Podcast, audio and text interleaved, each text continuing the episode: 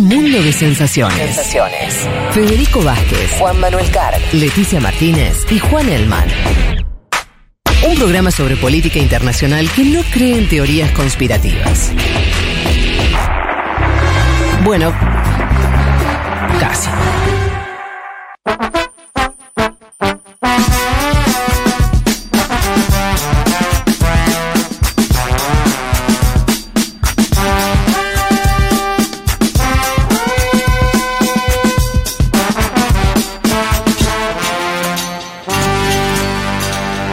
A dar algunos saludos de gente que nos está escuchando. Empiezo por la familia, como corresponde.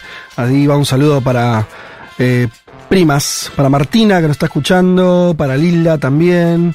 Eh, entiendo que mi abuela también está escuchando, así que saludos para Elia. Eh, mi padre también creo que está escuchando, así que saludos para él también. Bueno, eh, pero no si, si escuchan a de familiares esto sería un poco inviable. Por suerte nos escuchan eh, algunos más. Paso a leer rápidamente, escuchando un mundo de sensaciones desde Varese en Bar del Plata y adjunto una foto hermosa de una playa a la que ya me gustaría estar ahí. ¿Quién te dice que tenga suerte y este año arrastre eh, a mi familia eh, algunos días en la costa argentina? Es un sueño largamente esperado. Y bueno, ojalá sea. Creo que sí, a dar. Em, ¿Qué más saluda? Bueno, justamente desde Mar del Plata, otro distinto, entiendo yo. Sí, antes era Pepa Estasro, saluda desde Mar del, un día raro, se despejó pero fresco, bueno, eh, bien. Eh, nos saludan desde Oberá Misiones, no estamos en Brasil pero casi, se banca a Futurock siempre, eh, nos lo dice Martín, bueno, saludos, che, qué, qué lindo que escuchen desde lugares, de distintos lugares de la patria, y esto mismo lo hace también eh, Yamila que nos saluda desde San Luis, que dice hay un viento de locos. Bueno, entonces un día climático extraño en todo el territorio nacional. Eh, también nos saluda Rita Macarena. Eh, y.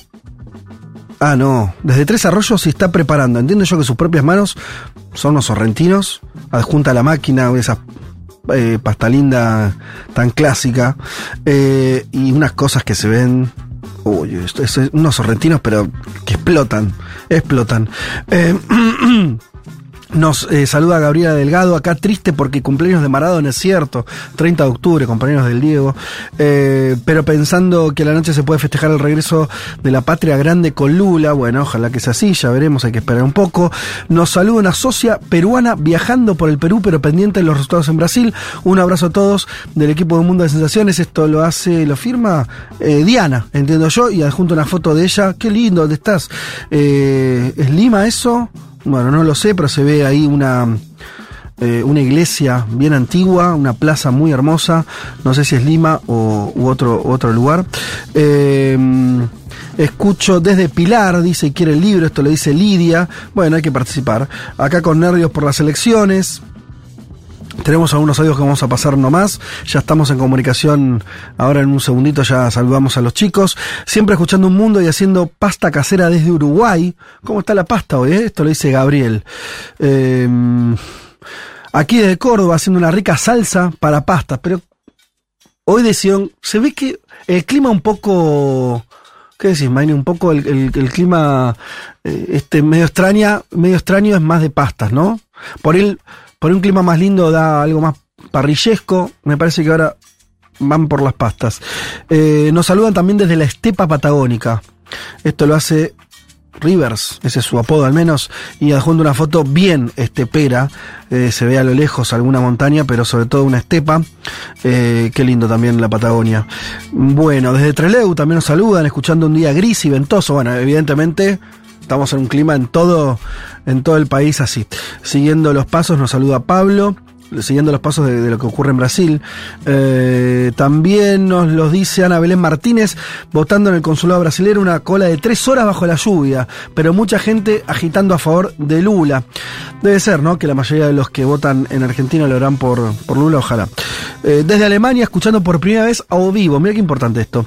Escuchando mientras viajo en tren desde Berlín a Colonia. Oh, otra que no puedo con la envidia hoy. Anoche cené con muchos amigos brasileños que están hoy haciendo el aguante en la embajada en Berlín. Muy bien. Eh, gente que nos manda que está disfrutando un libro de Roque Dalton, mira qué bueno, desde Costa Rica.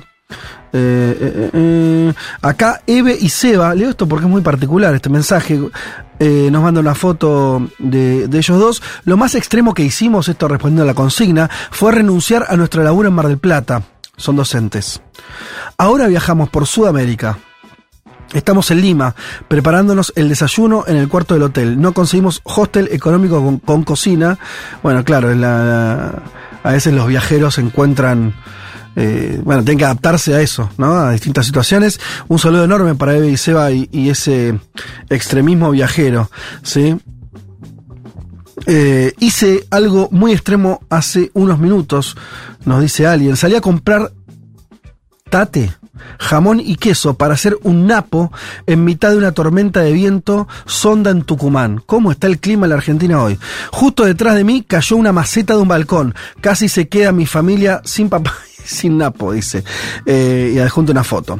Otro mac- ma- macetón tirado por el viento. Bueno, se ve que esto lo dice Ignacio Fernández del Amo. Eh, le mandamos un abrazo ahí en Tucumán. Entonces, bueno, muchísimos mensajes, pero tengo que. Uh, mirá la cantidad que nos llegaron. Eh, les prometo que lo voy, los voy a ir leyendo. Pero ya estamos, entiendo yo, en comunicación con Juanma. ¿Está ahí? Juanma. Sí, ¿cómo anda, Ah, doctor qué- Vázquez? ¿Cómo le va? Y también está el señor Elman comunicado. ¿Qué tal, chicos? ¿Cómo están? Bien, y Leti no, ¿o sí? Sí, sí, Está- acá ah, bien, no, es que me habían dicho que había algún, algún problema internetico. Están los Mira, tres. me venía funcionando perfecto internet, una menos 10 se corta, pero por suerte volvió acá- justo. Acá tiempo. estamos los cuatro, che, qué lindo escucharlos. Bueno, eh, gracias por contactarse. Están ustedes los tres en San Pablo, digo bien, ¿no? ¿Están es así los Sí. tres? Bien. Sí. Bueno, eh, el aire es todo de ustedes, porque lo importante es lo que tengan que decir de lo que están viendo hoy mismo eh, en estas horas de votación. ¿Quién nos pueden contar? Arranca el que quiera. Bueno, no, no sé. Sí, ahí yo fui a un centro de votación acá eh, en el centro de, de San Pablo y veo normalidad, tranquilidad, algo que es un dato me parece importante después de lo que pasó el día de ayer, ¿no? Con la diputada bolsonarista empuñando un arma, un hecho que del cual se habló muchísimo durante la tarde de ayer en la ciudad de, de San Pablo y hoy veía normalidad muy similar a la primera vuelta, ¿no? Aquellos que van con la camiseta verde amarela eh, votantes de Jair Mesías Bolsonaro y los que están vestidos de un rojo petista, votantes de Lula da Silva. No hay veda en el Brasil, no hay veda, al menos como la conocemos Juanma, en no- Argentina. no- nos dec- eh, había visto por redes, pero por ahí es un dato, o, o vos viste, ustedes vieron otra cosa, que como que había cierto temor a agresiones y cosas y que la gente iba menos embanderada que en otras ocasiones a votar. O no, vos seguiste viendo esto que vos No decís. sé los chicos, yo, yo, Yo vi algo fuerte. Yo vi algo fuerte, todos embanderados, Ajá. y no se decían, no es que se dicen algo, no se dicen nada. Sí. Eh, Cada uno en la suya. hace La L de Lula. Claro. Exacto, cada uno en la. Bien. Ahora, vos ves cosas, yo por ejemplo hoy vi un simpatizante de Jair Mesías Bol- Bolsonaro con una camiseta negra que decía Jair y la I era una bala, por ejemplo. Ah, qué lindo. eh, Lindo mensaje. mensaje Muy tranquilizador. decís, Vos decís, claro. em, bueno, eso. Y, y obviamente también vi algo que me pareció interesante, que es algunos votantes de Lula con la camiseta verde amarela y eh, parches de Lula como para mostrarse Ajá. simpatizantes de Lula, pero con la verde amarela. Es decir, Sí. intentando apropiarse nuevamente Sí. de la bandera que se, de la cual se apropió el bolsonarismo, ¿no? Un dato más muy concreto del día de hoy, y después seguimos, obviamente pasamos a, a los análisis y todo lo que tengan para contarnos. ¿Está lloviendo en Brasil? No. Eh, digo esto porque a veces afecta, puede afectar el, el- el flujo. Digo, acá es un día muy feo, está lloviendo.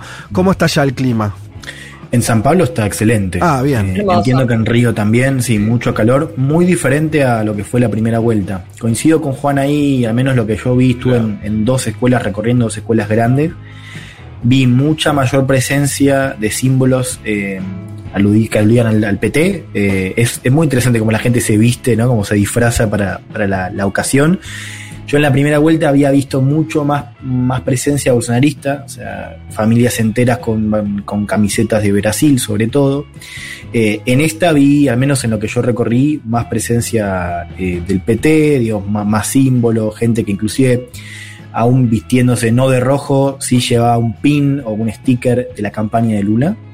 Eh, y, un poco lo pudimos comentar ayer con, con los chicos, pero, pero me parece que, otra cosa llamativa de estos dos días comparado con la primera vuelta fue el cierre de campaña del PT eh, de ayer, que fue mucho más masivo mm. eh, que el de la primera vuelta. O sea, realmente una diferencia notable en, cantidad de gente, en el hecho de que había una cosa más organizada de, columnas que no había en la primera vuelta.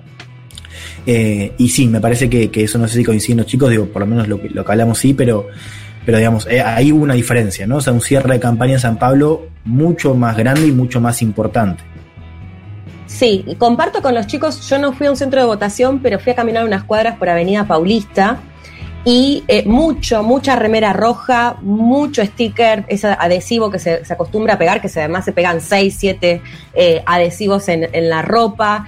Eh, de hecho, bueno, unos videos que los van a publicar en, las redes de Futurock, así que van a poder ver bien después las, las imágenes. Pero vi mucho, de hecho, eh, tuve que buscar algunos, digamos, bolsonaristas, ¿no? En el, trayecto de varias cuadras. O sea, coincido con Juan en que en la primera vuelta, de hecho, me pasaba mucho más de encontrarme con gente que me decía que iba a votar por Bolsonaro. Y en esta oportunidad no lo estoy viendo tan así, al menos acá en el centro de, de, San Pablo. Y coincido en ayer la caminata de Lula, realmente fue una fiesta, miles, miles de personas, muchísima eh, diversidad. Yo creo que por supuesto por un lado influyó que en la primera vuelta llovió prácticamente todos los días, eh, en esta oportunidad no, salió el sol y bueno, y por supuesto que ya está en, la recta final, entonces me parece que eso también moviliza mucho más, pero sí fue un cierre de campaña que generó bastante optimismo ¿no? dentro de los seguidores del PT.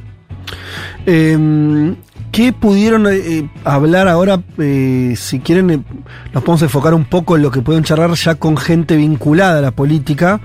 Me imagino que habrán tenido más contactos con, con, los este con la campaña de Lula, pero bueno, lo que cuenten ya más del sistema, por así decirlo, de cómo están viendo estas últimas horas, hay miedo, hay expectativa, hay confianza, ¿cómo viene todo eso?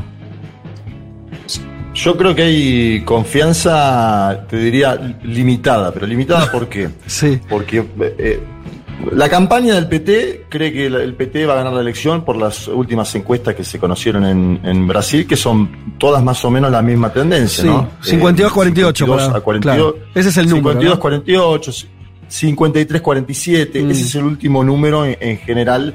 Eh, yo hablé con Guillermo Boulos, dirigente importante de, la izquierda brasilera, el diputado más votado de San Pablo, un millón de votos sacó hace pocos días, y le pregunté cómo iba a estar la elección. Y me decía, yo creo que va a estar más cerca del 52-48 que del 53-47, incluso un poco más apretada. ¿Por qué? Porque ahí ellos apuntan a que podría existir una abstención más grande de los votantes eh, del lulismo. ¿sí? Esta es la especulación que hay.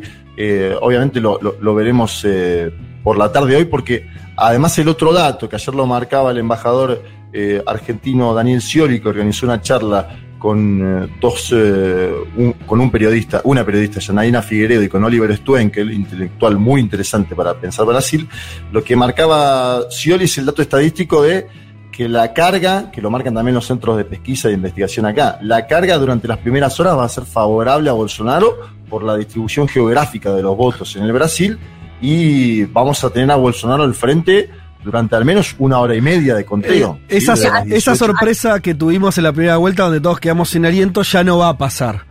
Eh, porque eso mismo lo recordamos, eh, lo hicimos también, eh, nosotros estuvimos en, la terraza de Junta, si ahí la lluvia o la no lluvia lo permite, volveremos a encontrarnos ahí.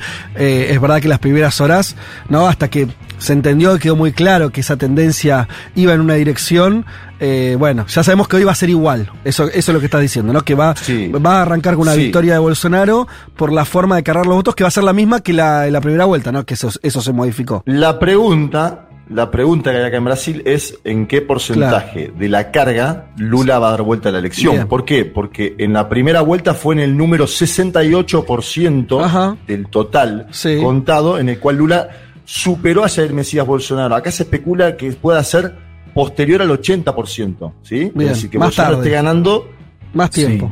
Bueno, entonces ahí, ahí vamos a un escenario donde yo no descarto que Bolsonaro haga una intervención pública durante ese tramo. Claro. No. Mm. Claro. Sí, recordemos que eh, en la segunda vuelta de 2014, la de Ezio Dilma, Dilma la da vuelta con el 88% escrutado. Ujú. Con lo cual, nada, digamos. Muy al final. pacientes. Muy, Muy al al final, final, muy al final. Bueno, eso dependerá, va- hablará, perdón Leti, ahí, ahí te dejo, eh, hablará de la distancia o no que haya efectivamente, quiere decir, suponga, estamos siempre suponiendo la victoria de Lula, ¿no? Mantengamos esa, esa tesis, pero si gana por una diferencia de dos puntos, lo lógico es que el, el viraje se dé muy al final. Si hay una diferencia, no sé, de siete puntos, es probable que lo veamos antes, ¿no? Son más- de- es- esa debe ser la relación. Sí, sí, también por eso es importante hoy seguir eh, Minas Gerais, digo, como estado testigo. ¿no? Digo, Claro, se supone que va a haber resultados antes de eh, del nordeste. Ah, ok. Y que eso ya, Por eso. ya refleje algo. Bien. Leti, ¿qué vas a decir? Que, las encuestas en Minas Gerais le dan cierta victoria a Lula y algunas empate técnico, ¿no?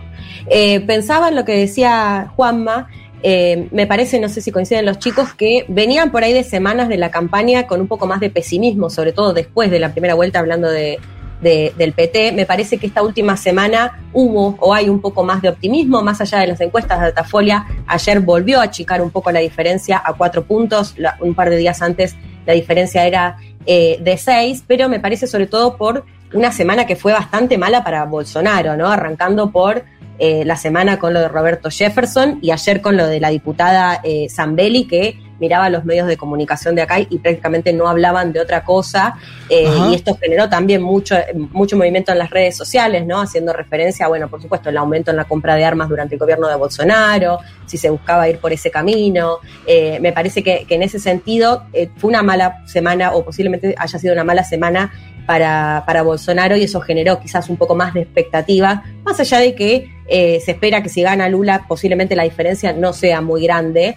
Eh, y ahí aprovecho también para decir, Fede, que hoy la transmisión la voy a estar haciendo desde el búnker de Tarcisio, que es el candidato del bolsonarismo a la gobernación, así que desde ahí les voy a poder ir contando cómo lo van eh, viviendo, porque como lo decía Juanma, uno de los temores es el hecho de que durante bastante tiempo en el conteo Bolsonaro encabece, bueno, ¿qué, qué pueden llegar a hacer ahí o cómo va a salir el bolsonarismo eh, a hablar públicamente, ¿no? Hablemos un segundo de eso, después volvemos eh, a, a- a que nos sigan contando. Sé que Juanma tiene algunos audios y demás.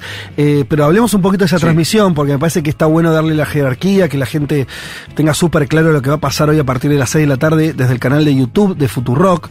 Reitero, el canal de YouTube de Futurock, ahí van a poder ver eh, un- una apuesta que estamos haciendo audiovisual enorme, eh, porque involucra varios medios, eh, involucra, está, bueno, no, no quiero, eh, los empiezo a decir, si me olvido de alguno lo dicen, no, acá lo tengo, va a estar revista Crisis, Mate, La Pizarra, Cenital, La Base, Gelatina y Siempre Soy, y para ponerle nombre a esto, hay, hay- muchos periodistas este, reconocidos, está Mario Santucho, eh, está Daniel Tonietti, eh, acá en Buenos Aires eh, va a estar Flor Halfon y este, Pepe Rosenblatt conduciendo esa transmisión y conectándose con todos ustedes, obviamente Juanma, Leti, Juan, en representación de Cenital también, ¿no? Vas a estar ahí, eh, par- porque Cenital es parte también de la, de la cobertura.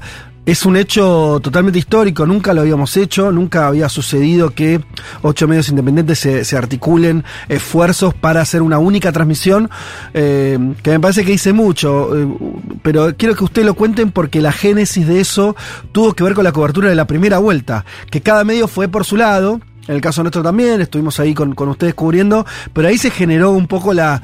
eh, se avivaron, digamos, de que, de que había un montón de periodistas que podían hacer algo junto y con mucha más fuerza. ¿Cómo fue eso? En la primera Sí, vuelta, eso. No, a Juanma y a mí nos habían invitado Mario Santucho y Marco Teruggi de Revista Crisis para hacer un vivo en Instagram, digamos, algo mucho más pequeño. Sí. Y lo que nos pasó fue, bueno, al no haber estado demasiado organizado, con Juanma justo estábamos esperando en la conferencia de Lula, no había internet y no nos pudimos conectar. Entonces Claro. quedó ahí, era como un poco para contar las impresiones que íbamos teniendo. Eh, y de ahí entiendo que, bueno, surgió esta propuesta, que es todo, es todo un desafío. Eh, me parece que, va a estar buenísimo. De hecho, bueno, está más que recontra organizado en esta oportunidad. De hecho, esto nos dividimos para, para transmitir desde distintos lugares. Somos varios periodistas, periodistas Eh, y bueno, sobre todo para estar acompañándolos en, en, este momento que es tan, tan relevante, el momento cuando empieza el conteo, sobre todo estar acompañándonos.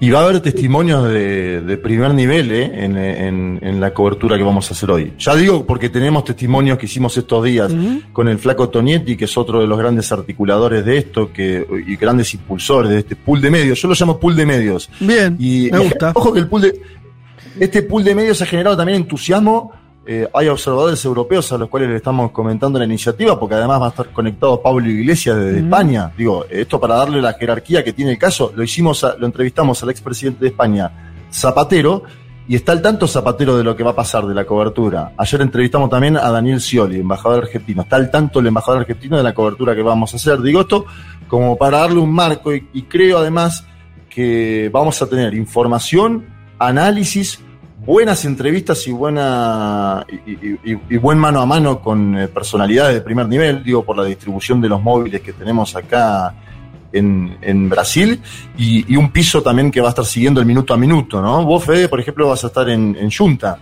Sí, eh, vamos a estar ahí y, y, lo vamos a ver con, con, con, toda la gente que ya se sumó este, para, para presenciarlo y estaremos también ahí como... como Fede, sí. Y perdón, no nombré de la primera vuelta a Daniel Toñetti, que en realidad entiendo que es el mentor, sí. Daniel Toñetti y Mario fueron los, sí, los que se les ocurrió esto. Así, así surgió en la primera vuelta.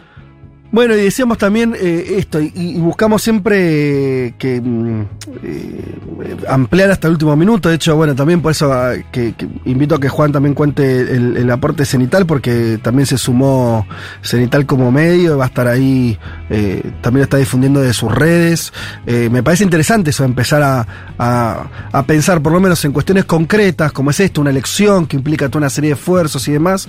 También es una señal a nuestras audiencias de que eh, de que nos juntamos para hacer el, el, el, mejor servicio posible, ¿no? Ya, creemos que e, esta transmisión va a ser mejor de lo que hubiera, de que, de lo que hubiéramos hecho si solo Futuro lo hubiera realizado. Digo, ahí está un poco eh, también el punto, ¿no? Mostrar que juntándote con los demás las cosas este, son más, más interesantes. Sí, además también hay una cosa que, que, que acá estamos todos juntos y compartimos la misma información, claro. las impresiones, así que también eh, vale la pena, es rico desde un punto de vista periodístico ponerlo en público, ¿no? Ponerlo a disposición de, de las audiencias. Sí. Mucha presencia argentina por lo demás, ¿no? Digo, eso sí, es otro de total. los datos. Eh, una enorme presencia argentina eh, a nivel 120 de prensa. observadores. Sí, no, 120 decían, observadores en el plano político y mucha prensa. Y había 200 cupos de delegaciones eh, para, para la delegación internacional y 112 eh, eran argentinos. Eh, me, eso me llamó mucho la atención. La bueno, sobre representación. Una pequeña anécdota, recién cuando caminaba en la avenida Paulista, eh, soy muy mala, no, nunca vi Star Wars, pero sé que el personaje este que está todo de negro, eh, era un tipo que, bueno, es, digamos, que estaba disfrazado así, le pregunto, bueno, me hace la L de Lula, me pregunta, le digo, soy periodista argentina, me dice, ¿cuántos periodistas de Argentina no. que hay acá? O sea, un tipo que estaba trabajando en la calle había ya percibido que, que había mucho movimiento. Porque puede ser, Leti, que eso, a ver, lo, lo abro para que lo sigamos charlando, pero Brasil es un país muy grande y que en general se mira a sí mismo como es sí. moneda corriente de los países muy grandes, no sé, Estados Unidos un poco lo mismo, ¿no? Creen que están medio solos en el mundo o que, ¿no? que no dan bola mucho a lo que pasa afuera. A Brasil y, al, y incluso a los brasileños de a pie les pasa sí. un poco eso. Y por ahí lo que están ahora viendo con esto que esta cosa de, ah, pero les interesa mucho lo que pasa acá, sí. alguna conciencia de que esa elección eh, lo decía yo al inicio del programa, y es un saldo que creo que tenemos todos, eh, va a impactar mucho más que lo que les pase a, a, la, a la, propia sociedad brasileña. Digo, va a impactar en nuestra, en, por lo menos a escala regional, seguro, ¿no? Y yo creo que más, porque cada vez más se entiende que, por ejemplo, la extrema derecha es un fenómeno global, o por lo menos occidental, ¿no? Y entonces el destino de lo que le pase esa experiencia ultraderecha a Bolsonaro, si relige o no relige, me parece que va a ser, va a ser un dato que van a tomar muchos otros movimientos políticos en, en el mundo.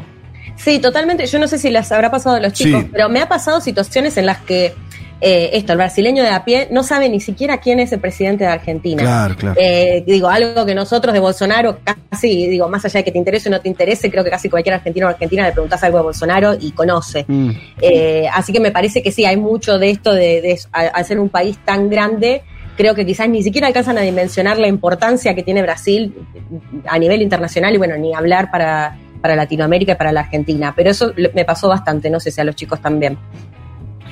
Y en la política argentina em, también hay una expectativa muy grande. Digo esto porque estuve hablando con, con, todos los grupos políticos que han venido acá, peronismo, kirchnerismo, algunos más ligados a Alberto Fernández, otros obviamente más ligados a Cristina Fernández. Hay que decir que está eh, el ministro del Interior, Guado de Pedro, que llegó ayer, digo, llegó ayer Guado de Pedro. Ah, mirá, no sabía. Es, eh, es, es, es importante el viaje de Eduardo Guado de Pedro porque es un hombre de Cristina Kirchner, ¿no? Eh, Oscar Parrilli también está presente, senador eh, del Frente de Todos. O sea, eh, hay, un, interés muy grande de la política argentina en las elecciones en Brasil que se están dando en este mismo momento, que también es, lo vemos en los medios que han venido a, a, Brasil en términos periodísticos, ¿no? Esto que mencionábamos antes. Hay 120 acreditados, 112, decía Juan, de, debe ser parecido.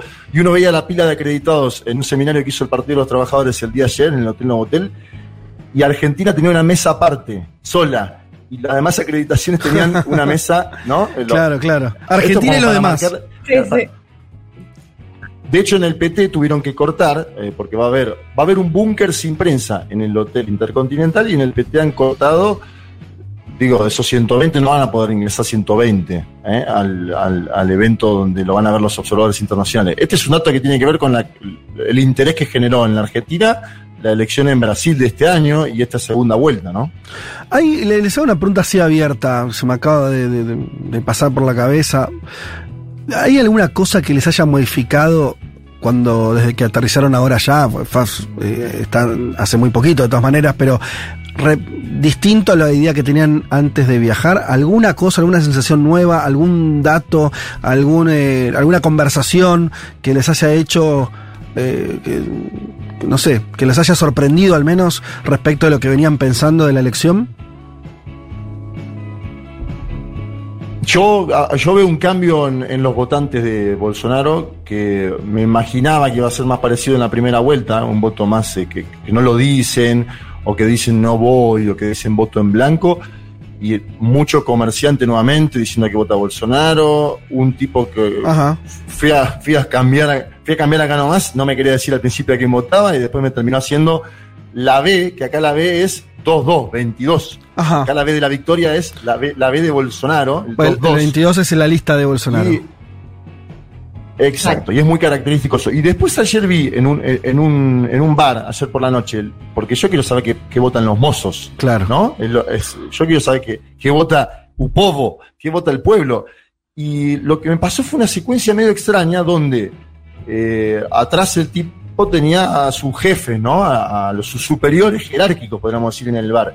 Y el tipo me decía, eh, Bolsonaro, Bolsonaro, y después se acercó a un chico que tenía unos, unos pines de Lula sí. y me lo señaló sin que lo, vea, sin que lo vean los superiores. No. Como diciendo, no, ¿viste? Pero este es un dato que también tiene que ver, a mí me impresionó, fue ayer por la noche esto, eh, el tipo no se animaba a decir que iba a votar a Lula porque Sí. tenía sus superiores que seguramente votaban a Jair Mesías Bolsonaro, pero lo hizo de una forma camuflada. Mirá. Abrazó un personaje que tenía pegada las calcomanías y me lo señaló como guiñándome un ojo. Ah, qué escena, ¿eh? Qué escena esa.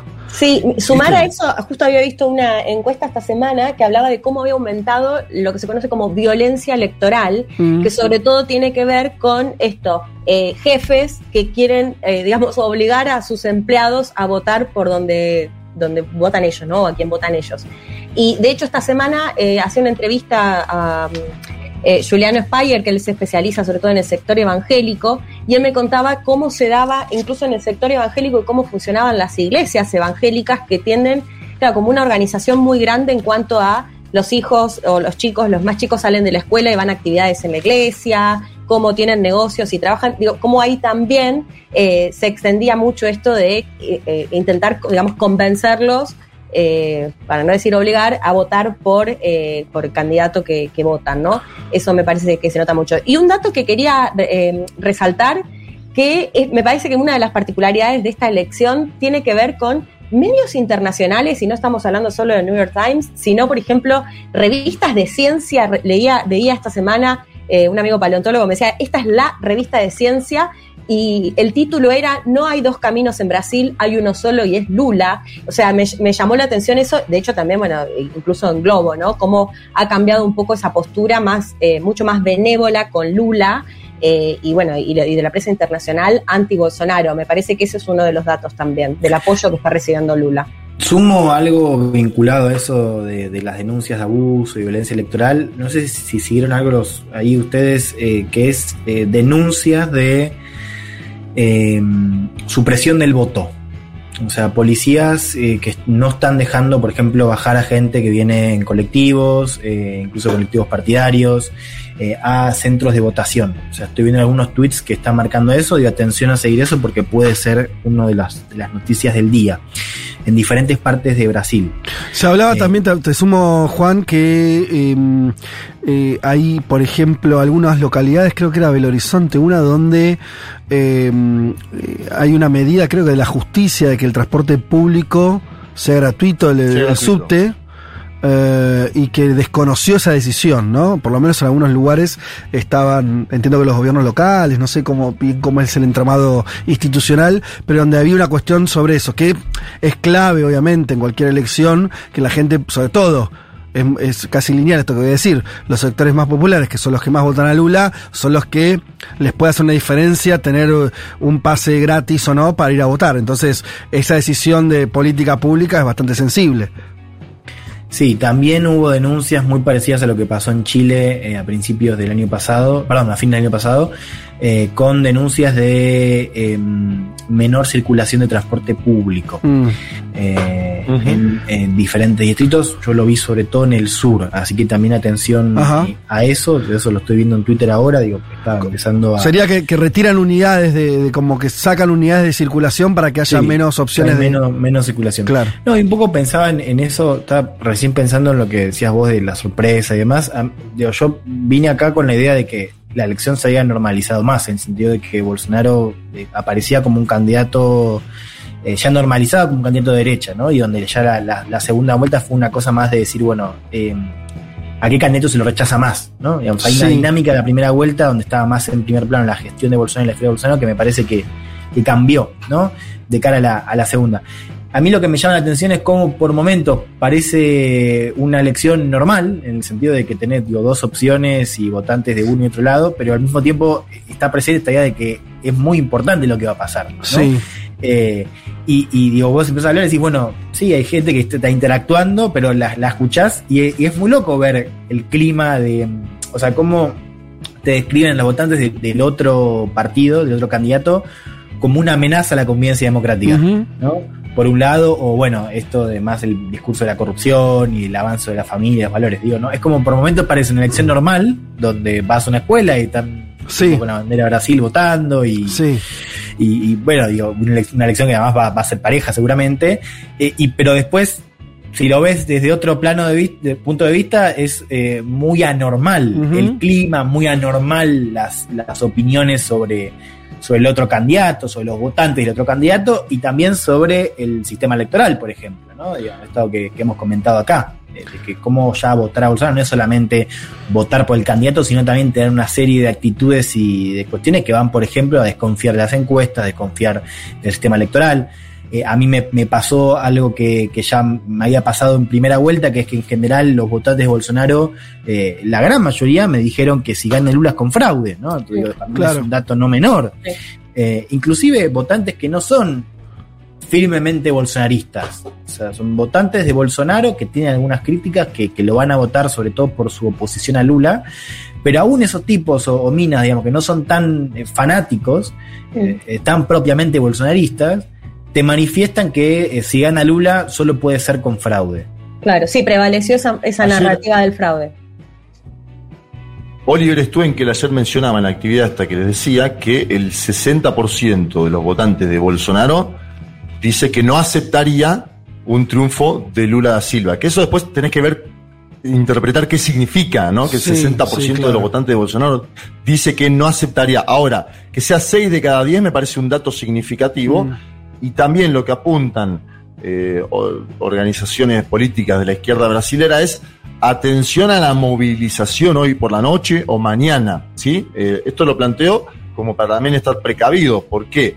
Porque el bolsonarismo se puede movilizar, ¿sí? Y, y- y lo va a hacer en primera instancia. De hecho, Guillermo Boulos tiene la hipótesis de que si el bolsonarismo moviliza desconociendo la elección, intentando desconocer, la izquierda tiene que movilizar en simultáneo. Y ahí vamos a un escenario ya un poco más eh, complejo, Mm. ¿no? Pero eh, eh, eh, esto es lo que dicen ellos. Y va a depender, probablemente dependa muchísimo de lo que hagan eh, los líderes. Quiere decir, eh, mm, esto es una hipótesis, habrá que ver, porque al mismo tiempo tuvimos escenas, o sea, yo diría esto, ¿no? Eh, en estas últimas horas hubo escenas de fascismo silvestre, entre comillas silvestre. Una Sí. era una diputada, no es que era cualquiera, pero tuvimos los asesinatos en los últimos tiempos también, ya en medio de la campaña, ¿no? De que eh, entre compañeros de trabajo.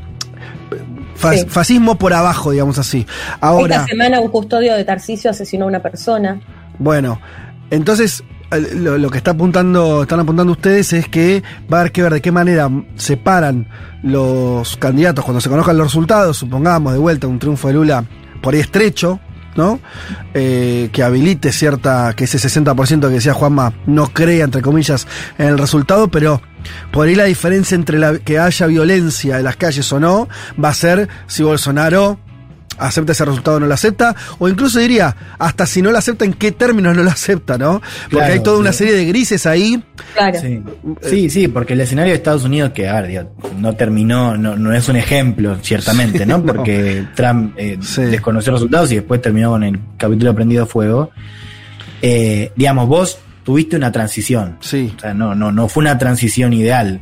Eh, porque acá algunos dicen, bueno, algunos analistas que te dicen, mira, yo lo, lo que creo es que Bolsonaro no va a aceptar Mm, pero que se va a resolver la. se va no, no, no va a haber una- un clima de, de- de tensión alta, ¿no? Más allá de alguna. A ver, movilizaciones puede haber, digo, la pregunta es si eso termina redundando en un, en un movimiento, en un choque civil más, más fuerte. Déjame que te dé un dato más que, que saca Folia hoy. Eh, Folia de San Pablo dice que eh, Biden está en la Casa Blanca, está planeando mandar a- al asesor eh, de seguridad nacional, o sea, el tipo más importante en términos de seguridad nacional, mandarlo a Brasil si gana Lula para mandar un mensaje acerca de la transición. Eh, eso reporta Folia hoy. No dice qué pasaría en caso de una victoria de Bolsonaro, eh, pero bueno, en caso de una victoria de Lula, la Casa Blanca estaría mandando un asesor de alto nivel, eh, un funcionario de alto nivel en materia de seguridad nacional, como un mensaje ¿no? respecto a bueno, garantizar la transición. ¿no? Y, volvemos a, comentar algo que no sé si lo hemos dicho em, en este programa, no creo que no porque no entró, que es que el miércoles, cuando fue la conferencia de prensa de Bolsonaro, en la que supuestamente, según Globo, iba a llamar a posponer la elección, era, según Globo, un intento, el, eh, Bolsonaro intentó eh, involucrar eh, tanto a las Fuerzas Armadas como al Centrao, o sea, la alta, los- a los altos mandos militares eh, como al Centrao, sus aliados políticos. Bueno, ninguno de los dos fueron, y Sí. que fue para Globo una señal de que estos dos actores estaban intentando desmarcar eh, rápidamente eh, de, eh, la estrategia de recalificación de, de desconocer la, la elección, ¿no? Así que también atención en este marco de recepción de resultados, qué van a decir, cómo van a actuar los altos mandos militares y también los líderes de los partidos del Centrao, eh, que por ahora nos están plegando a, a esta, a esta narrativa más radicalizada de Bolsonaro en los últimos días al menos. Estamos hablando en forma Agrego, hay remota. otros actores. Ay, ay, eh, ya, ya dejo, digo, quería, quería remarcar por si alguno se este, prendió la radio ahora. Están escuchando a Juanma, a Leti y, y a Juan, que están desde San Pablo, sí, efectivamente, fueron viajando eh, al, al final de, de la semana. Ya están los tres allá cubriendo las elecciones. Volvemos a decir que a partir de las 18 horas escuchen la transmisión que vamos a hacer de nuestro canal de YouTube con ellos y con otros colegas de medios independientes que nos juntamos para hacer una transmisión especial. Eh, y, bueno, y estamos ahí viendo impresiones y lecturas eh, en el día en que se está jugando, como, como creo que est- estamos eh, llegando a este saldo. Lo que vos dijiste de Juan de, de la visita de, eh, de- del envío del jefe de la Seguridad Nacional eh, a- de Estados Unidos a Brasil, habla de que Brasil es O sea, además de que es un síntoma de cierta injerencia, si querés, pero me parece sobre todo es un síntoma de esto que decíamos al principio. La elección en Brasil es muy importante para mucha gente en muchos lugares del mundo. O sea, para Biden es importante, ¿no? En términos políticos, ¿no? Porque se juega en Estados Unidos. Está muy claro que Bolsonaro es un, un pequeño Trump. Y ahí, ahí, una, y además eso está corroborado más por sus, sus, sus lazos políticos. Sí, está el de video, hecho, por eso, está el video de hoy. de- de- Perdón, lo que iba a A ver, sumar que el me el parece No, por, pónganse de acuerdo. ¿Qué más? Dale, Leti, dale. digo que, que Vos, también va vos a danos el amigo. Que va a depender de eh, cómo empiecen a llegar los apoyos, ¿no? Si es un Biden que rápidamente, en el caso de que gane Lula, sale a reconocerlo. De hecho, hoy Lula cuando votó hizo un guiño ahí, dijo que eh, reconocían la relevancia o no se podía dejar de reconocer la relevancia de Estados Unidos eh, en el mundo. Digo, me parece que también ahí va a depender de quienes rápidamente salgan, en el caso de que haya una victoria de de Lula eh, a felicitarlo y eso. Y por otro lado, sí, la gran pregunta me parece con respecto a Bolsonaro tiene que ver con quién lo apoyaría si finalmente denuncia fraude. Anoche se, eh, Donald Trump emitió un, un video, no sé si lo pudieron ver, hablando y tirándole muchas flores a, a Bolsonaro en esa línea, pero bueno, me parece que la gran pregunta es quién apoyaría a, a Bolsonaro si empieza a denunciar fraude si es que pierde. Juanma. Lula se juntó antes de la primera vuelta con el encargado de negocios de los Estados Unidos de América y le pidió que el primero que lo apoye en caso de que sea vencedor con el 100% de los votos sea Joe Biden. Así que yo esperaría hoy que cuando el Tribunal Electoral anuncia a Lula ganador de la elección con el 100% de los votos escrutados, Joe Biden eh, emita un posicionamiento público. Con lo otro que decía Juan Elman, atención a un dato que es las policías militares. ¿Por qué? Porque el ejército lo sacamos de el intento de, ¿no? El- el- el- la supuesta aventura que haría Bolsonaro. El ejército lo sacamos. Sí. Sacamos también de, de eso al centrado. El centrado no está metido en ninguna aventura. De hecho, buena parte del centrado está apoyando hoy a Lula da Silva directamente, abiertamente. Entre ellos Simone Tebet, ¿no? que es del MDB, un partido histórico del centrado. La policía militar es gestionada y depende de cada uno de los estados, ¿sí? Depende de las gobernaciones. Entonces, ahí tenemos un dato que es significativo porque hay varios estados importantes gobernados hoy por el bolsonarismo. Sí. Entonces, el factor policía militar hay que ponerlo. Segundo, milicias. Ayer lo mencionaba eh, Janaína Figueredo. Las milicias han crecido en los últimos años en Brasil de forma exponencial a través de los clubes de tiro. Los clubes de tiro son para el bolsonarismo una especie de unidad básica donde se juntan, donde compran armas, donde hacen, eh, bueno, eh, eh, es- ese tipo de intervenciones. Entonces, hay una especulación con que eso se podría organizar en torno a un desconocimiento de Bolsonaro. No lo sabemos y lo que decía Janaína Figueredo, que me parece importante, interesante, es no sabemos hasta dónde puede llegar esta violencia política, el desconocimiento, porque es algo novedoso en el Brasil, ¿sí? Yo le pregunté particularmente por el episodio de la diputada bolsonarista, que no es una X ni, ni, por asomo, que fue la segunda diputada más votada del estado de San Pablo, solo por debajo de Guillermo Boulos, y eh, ella marcaba, esto es algo novedoso y no sabemos hasta dónde puede llegar porque es nuevo para la historia de Brasil. Eh, bueno. Si gana Lula, ¿no? Eh, eh, Sí, claro. Es lo otro. Sí. Para, para preparar, porque digamos, Sí. eh, decíamos, Lula tiene la ventaja según encuestas y según lo que estamos viendo acá, pero no es una ventaja segura por nada. ¿Mm? No, ahí, ahí lo que lo que creo, Juan, no es que esto también es imaginar un escenario. Creo que nos detenemos mucho en el qué pasa si gana Lula y qué haría Bolsonaro, porque el escenario contrario, supongamos una victoria de Bolsonaro, que obviamente está muy lo que decís, no se puede descartar porque están tan eh, están muy cerca uno del otro. eh, es que nadie supone que Lula tenga ni la convicción ni digamos ni la fuerza para hacer algo al respecto. Quiere decir, no, uno no se imagina de qué manera podría haber algún conato de desconocimiento o de violencia por parte de eh, el, el- el PT y su coalición electoral si el resultado es favorable a Bolsonaro. Digo, ¿no? Eh, No, desde ese punto de vista, no, no, Claro. lo decía, digo, para por una cuestión de, de, Sí, de saber que- para seguir, no, total, total, para total. seguir la cobertura. Pero agrego, Sí. agrego esto, porque me parece que al decirlo, me pasó a mí cuando lo dije recién, es que queda más en evidencia, porque a veces uno, cuando estamos narrando esto, estamos narrando una especie de enfrentamiento. Y la verdad que si la violencia es toda de un solo lado, si las amenazas respecto al desconocimiento de las elecciones es de un solo lado, si los miedos respecto a que haya eh, violencia en las calles o incitación a la violencia, bueno, es que no tenemos un enfrentamiento, tenemos un, un sector político que ha decidido hacer política de esta manera, pero el otro sector está en otra. Eh, eh, se están jugando con reglas distintas, eso también es muy interesante, ¿no? Interesante. Es muy impactante de ver. Eh, lo vi, no sé, usted vieron. ¿Quieren comentar algo del, debate, del último debate? Pues fue ayer, ¿estoy diciendo bien? No, el, viernes.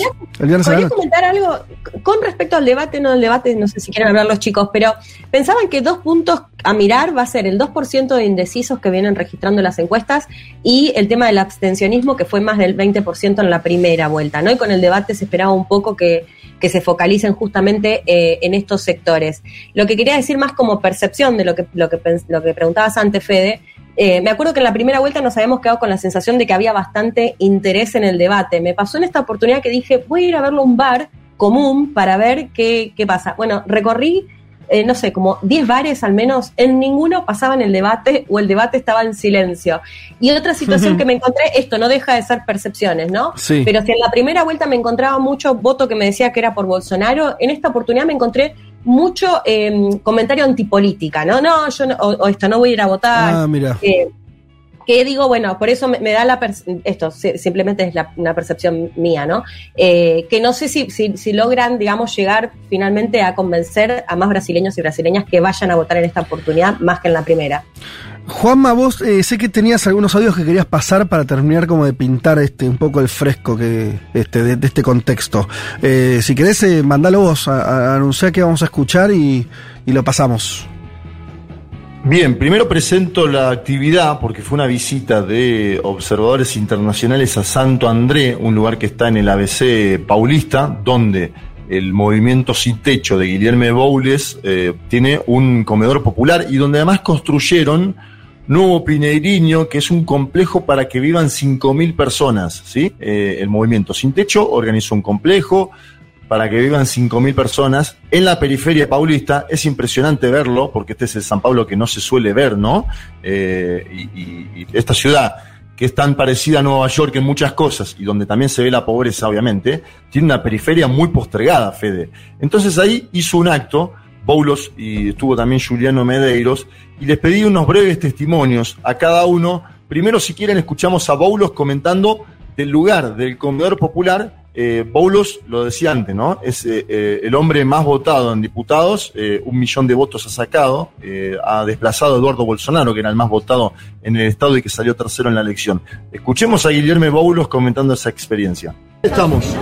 Estamos acá en Santo Andrés, en el conurbano de San Paulo y aquí es una cocina solidaria, una de las 35 cocinas solidarias hechas por el MTST en el país, un proyecto autoorganizado que ya ha servido un millón de, de refeiciones de, para, para, para las personas, eh, de comidas, para, para las personas que tienen hambre en las periferias de Brasil. Y más allá, mira, Ali tiene el conjunto, el conjunto Nuevo Piñeriño, que es también una producción autogestión de habitación, de vivienda del, del MTST, donde viven 5.000 personas. ¿5.000? ¿Cuándo fue la ocupación? ¿2012? La ocupación fue 2012, después ganamos la tierra y la construcción se empezó en 2017. ¿Y la pandemia de este lugar funcionó todo el tiempo? Sí, sí, se mantiene. El, proyecto de las cocinas solidarias ha surgido en la pandemia justamente con el agravamiento de la crisis de hambre en el país. ¿Cómo estamos para el domingo? Vamos a ganar. ¿Vamos a ganar? Vamos a ganar, por cierto. Gracias, Guillermo. Me gusta que la última respuesta fue como de jugador de fútbol que está ante una final, ¿no? Sí, vamos a ganar, vamos a ganar. Sí. ya, ya no importa nada. Digo, eh, hay, ahora es el sprint final y hay que ganar el partido, viejo. Ya está. Hay que meter los goles.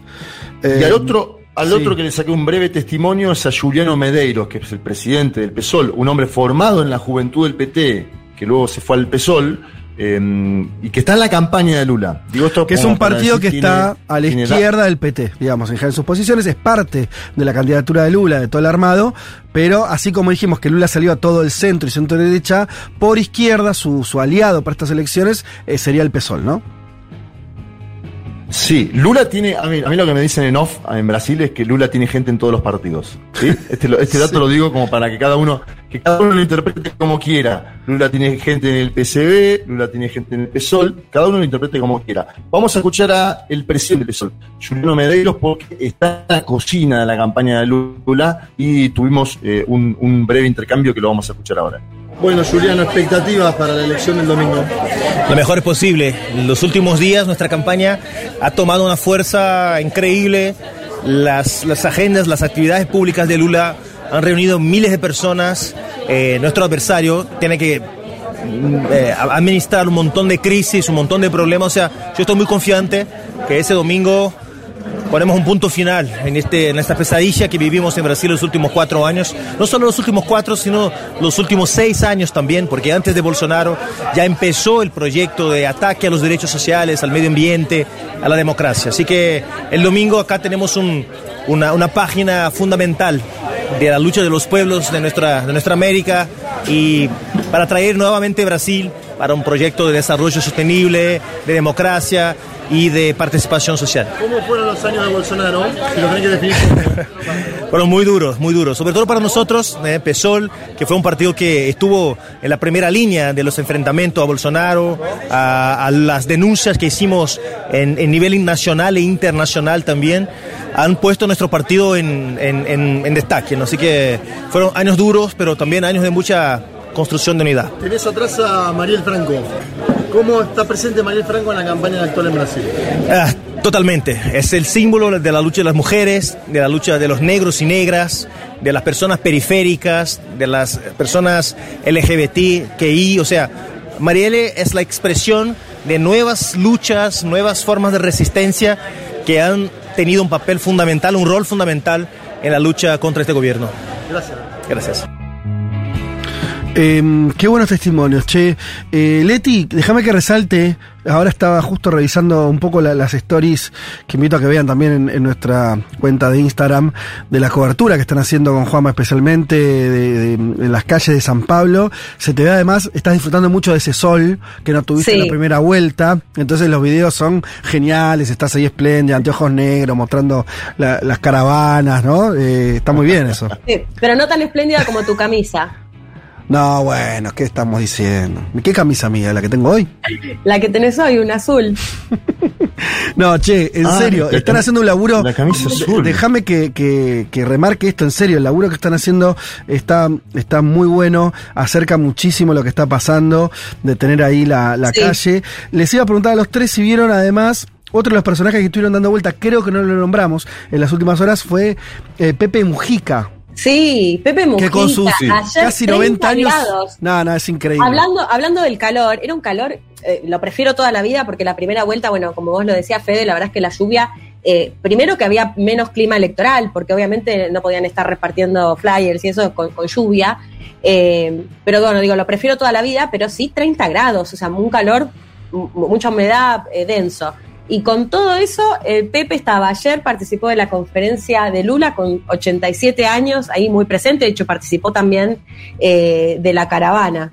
Eh, estoy viendo que subieron una foto que la, la sacaron ustedes, seguro, no sé, no sé quién, de, pero en la caravana y donde se le ve a Pepe ahí, este, camisa remangada, eh, saludando a, a- a la gente. Esto supongo que es en la Avenida Paulista, ¿no? Donde ocurrió esto.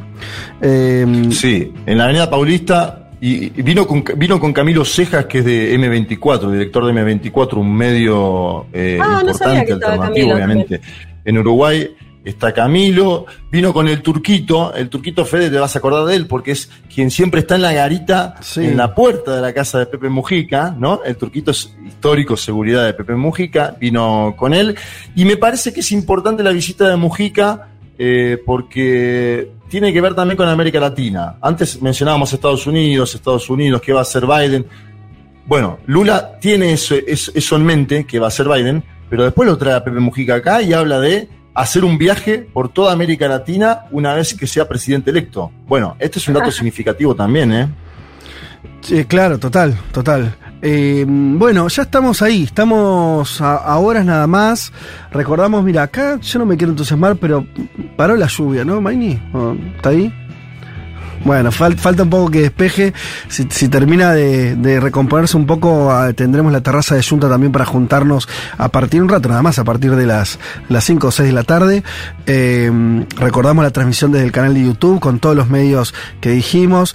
Eh, Juan, eh, seguís por ahí, vos también, di- digamos esto, fuiste a cubrir también para Cenital, eh, estuviste, digo, también para invitar a, los- a los amigos que lean. ¿Ya, ya subiste algo de, de lo que estás eh, escribiendo? O... No, yo estoy eh, reporteando para sacar juntando. El, el newsletter, pero sobre todo después eh, tenemos ahí un- una sorpresita con, con el tema de- del podcast y mm, Bien. estoy adelantando acá y después eh, un texto para sacar el fin de semana siguiente, ¿no? Pero sí, estoy con menos actividad de redes, más enfocado en, en reporteo. Espectacular. Chicos, ¿alguien quiere agregar algo o nos vamos Sí, despidiendo? Sí. Dale, dale.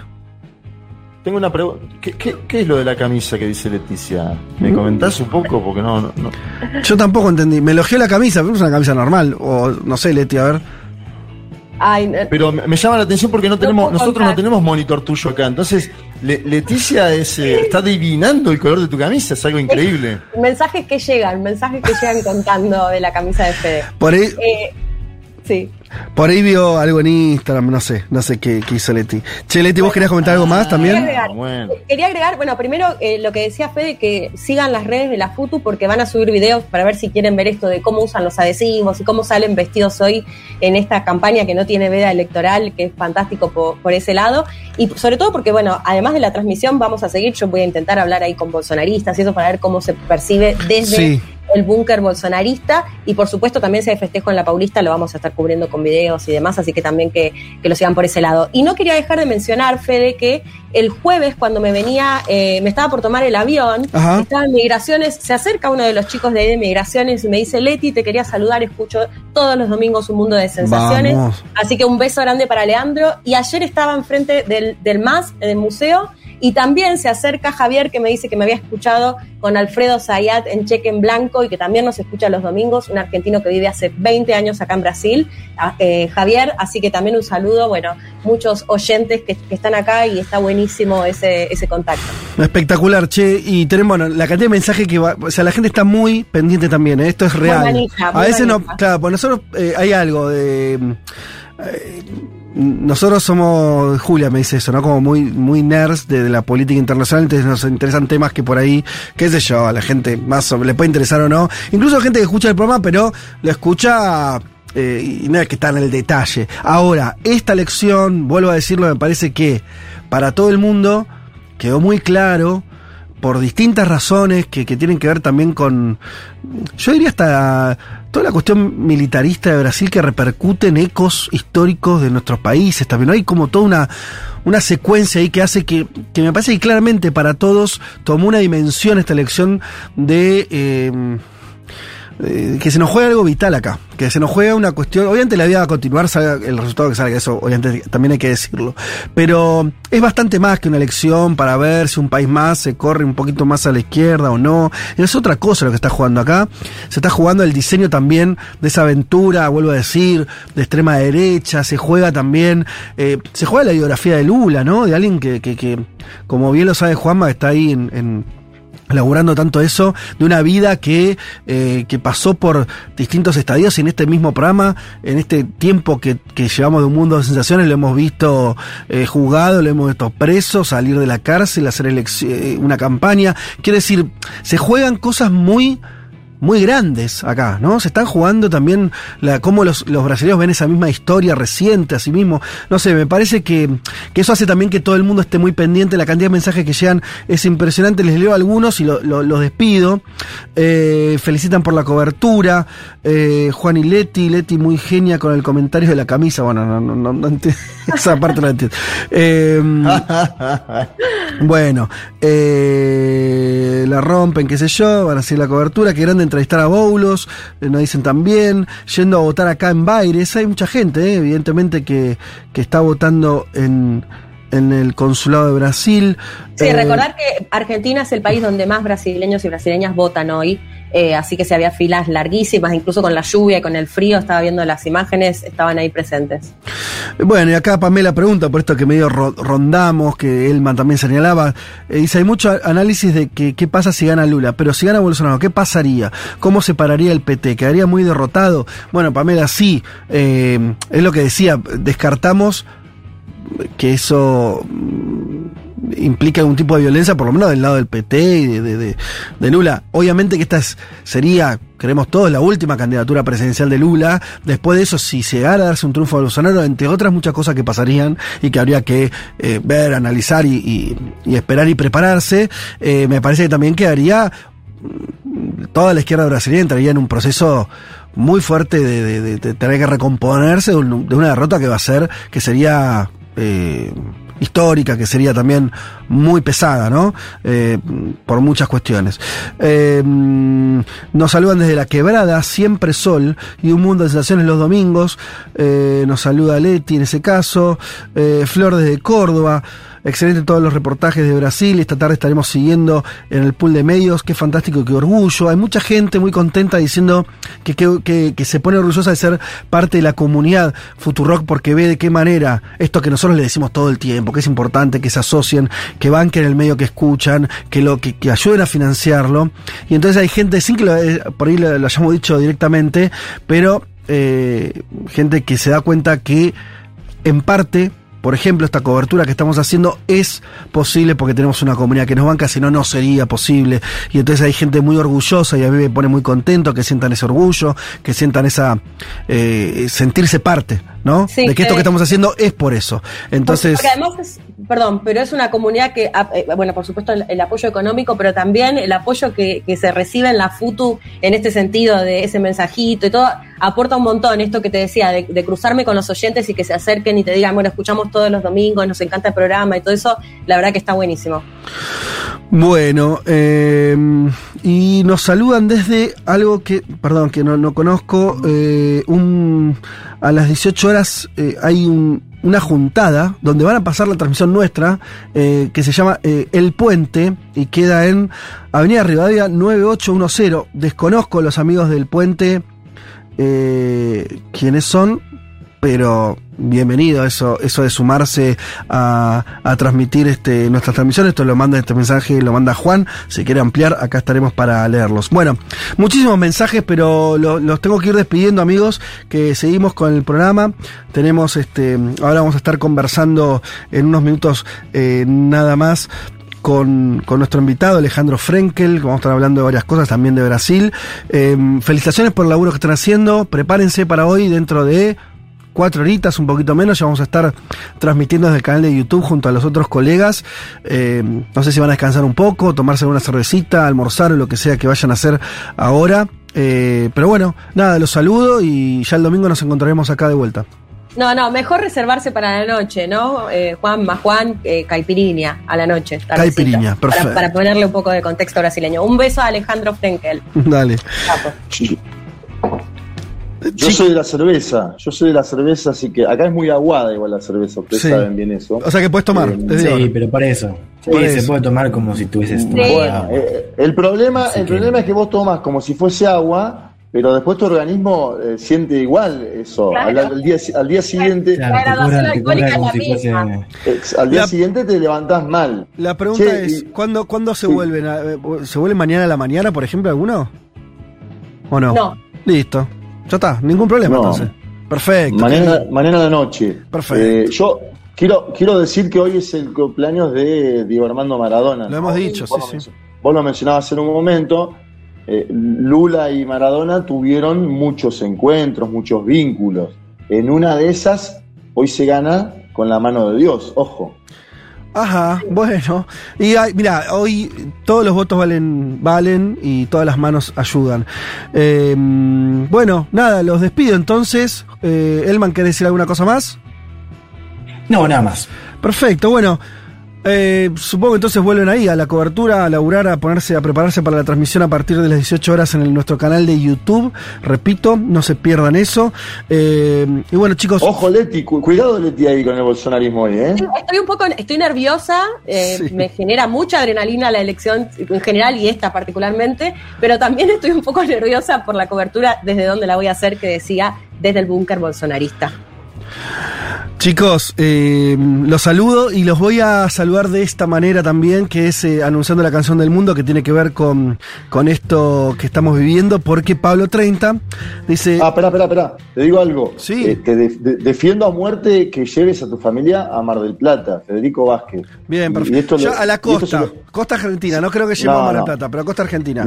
Mar del Plata, Punta Mogote, se lo digo al aire, Julia Mengolini tiene que ir porque Por tiene que conocer la Mar, la Mar del Plata más linda del mundo. Perfecto, por lo menos una, pasada creo que haremos. Bueno, entonces decía, eh, entramos en la sección de Pablo, que se vincula con, con la cobertura que estamos haciendo de la elección en Brasil. Nos sumamos, entonces dice Pablo, a la tremenda organización de la superproducción del domingo de elecciones en Brasil para sumar nuestra canción del mundo. Seguro han visto la campaña en redes de Vira tu voto. En las imágenes que acompañan el tema, los artistas hacen la clásica señal del arma con sus dedos en pulgar y medio y que popul- popularizó el presidente Bolsonaro y luego la giran y la transforman en un gesto de la letra L de Lula, ¿no? El video cuenta con la presencia de artistas del cine, la televisión, el teatro y la música, eh, como Caetano Veloso, Gal Costa y Daniela Mercury, entre muchos otros. Esta última, Daniela Mercury, a quienes tengan eh, dudas sobre votar a Lula, eh, los llama ella desde sus redes eh, y, está usando sus redes justamente para hacer una difusión bien política de, de que modifiquen su voto y voten a Lula. Vamos a hablar un poquito de esta artista, dice Pablo. A los 8 años comenzó a estudiar danzas, ballet clásico, danzas afro y jazz. A los 13, influenciada por la gran Elis Regina, decidió también cantar. Eh, estuvo en las bateas de la década de los 90 por todos lados, se convirtió en una de las grandes cantantes brasileñas más populares, vendió 20 millones de álbumes en todo el mundo. Entre sus mayores éxitos se encuentran O Canto da Cidade, que creo que no hay ser humano en esta tierra que no pueda cantar, y Rap Rapunzel, que yo no la tengo, Rapunzel. Ahí, a ver, ahora podemos escuchar un poquito. En el 92 Mercury se separó de las productoras discográficas. Miren esto. Era mega popular, ¿eh? mainstream total. Y pasó a producir sus propios álbumes para después negociarlos con las productoras para su distribución. Mira qué grande. En el 95 fue condecorada embajadora nacional de buena voluntad de la UNICEF. Mercury también participó en varios shows a beneficio. ¿no? Tuvo toda una, una acción social muy, muy destacada. Eh, vamos a escuchar el último lanzamiento llamado O Samba No Puede Esperar, que reza en sus estrofas. El futuro no puede esperar, el pueblo no puede callar, la libertad no puede esperar. Gira. ¿Por qué? Porque la vida del pueblo ha sido un calvario, una asfixia. Matas despacio, tomas el aire, amenazas a la democracia. Tu tiranía nos, tiene que nos quiere silenciar, pero las calles son libertad.